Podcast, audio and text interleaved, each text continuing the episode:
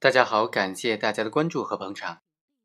我们知道，死亡赔偿金该怎么分割呢？法律上并没有明确的规定，所以在司法实践当中，一般坚持的原则就是：首先应当由各个受益人进行协商，协商不成的，在同一顺位的继承人之间就应当是平均的分割。这种分割的思路啊，在司法实践当中是非常普遍的。今天这个案例就很好的证明了。这种分割方式在实践上是可行的。本案的被害人陈某因为交通事故死亡了，留下了妻子、两个小孩、父亲、母亲，这五个人就要求分割这笔赔偿款三十三万多元。法院经过审理就认为呢，本案属于共有物的分割纠纷，原告、被告以及第三人作为死者的配偶、父母和子女，依照法律规定有权获得侵权人的赔偿。陈某死亡之后，总共获得了死亡赔偿金、丧葬费、被抚养人的生活费、精神损失费等等各个款项，共计三十三万多元。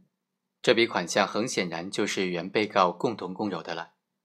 由于死亡赔偿金和精神损失费，它属于对因为死者近亲属的未来可期待收入的财产损失或者是精神损害给予的一种补偿，所以原告和被告。要求进行分割这笔款项是有法律依据的，但是呢，由于法律和司法解释对于这笔款项该怎么分割却没有特别的规定，所以法院认为可以由死者的近亲属进行协商分配，协商不成的话，可以由和死者亲属关系比较近的那些人获得。因为本案当中三个原告和被告都是死者的第一顺位的继承人。所以可以按照继承法规定的公民死亡之后遗产的分配方式来进行处理。因此，法院认为，本案当中被害人死亡之后所获得的赔偿款三十三万多元，扣除了丧葬费一万八千多元，子女的抚养费八万多元，被告的抚养费是两万多元，剩余的款项二十万元，应当由被告和原告之间进行平均的分割。